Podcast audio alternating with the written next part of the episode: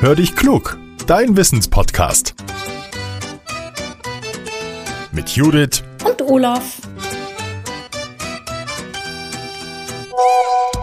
Ah, eine Sprachnachricht von Judith. Na, mal hören, was er will. Hallo Olaf, heute haben wir wieder Hörerpost und zwar von Anton.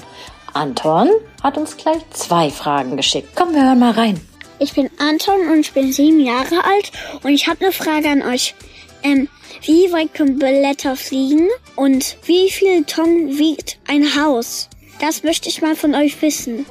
Hallo liebe Judith und hallo lieber Anton. Anton, vielen, vielen Dank für deine Fragen, die sind mega. Eine davon wollen wir dir heute beantworten, und zwar die mit dem Haus. Also, viele Familien in Deutschland wohnen ja in einem Einfamilienhaus, so wie meine Frau, meine Kinder und ich. Wir haben zum Beispiel unten die Küche, das Esszimmer, das Bad, Schlafzimmer und ein Kinderzimmer. Oben sind dann weitere Kinderzimmer und das Wohnzimmer und nochmal ein Bad.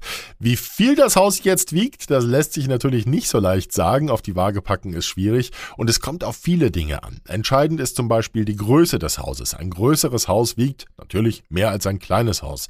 Außerdem kommt es darauf an, woraus das Haus besteht. Wurde für den Bau Holz verwendet, dann ist das Gebäude leichter als ein Haus aus Ziegelsteinen zum Beispiel. Außerdem kommt es auf die Art des Baus an. Ein Haus mit Keller wiegt mehr als ein Haus ohne Keller. Das Gewicht kann man mal so grob sagen, liegt zwischen 50 und 100 Tonnen, aber natürlich, wenn es besonders groß ist, kann das auch viel mehr sein. Eine Tonne sind 1000 Kilogramm, also ungefähr so viel wie ein kleines Auto.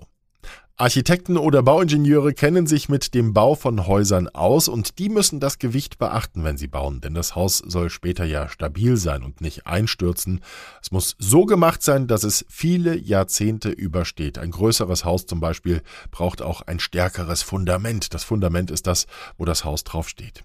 Und wenn das zu schwach ist, dann kann es zu Rissen in den Wänden und zu Schäden am Boden kommen. Ihr Lieben, die Frage ist beantwortet.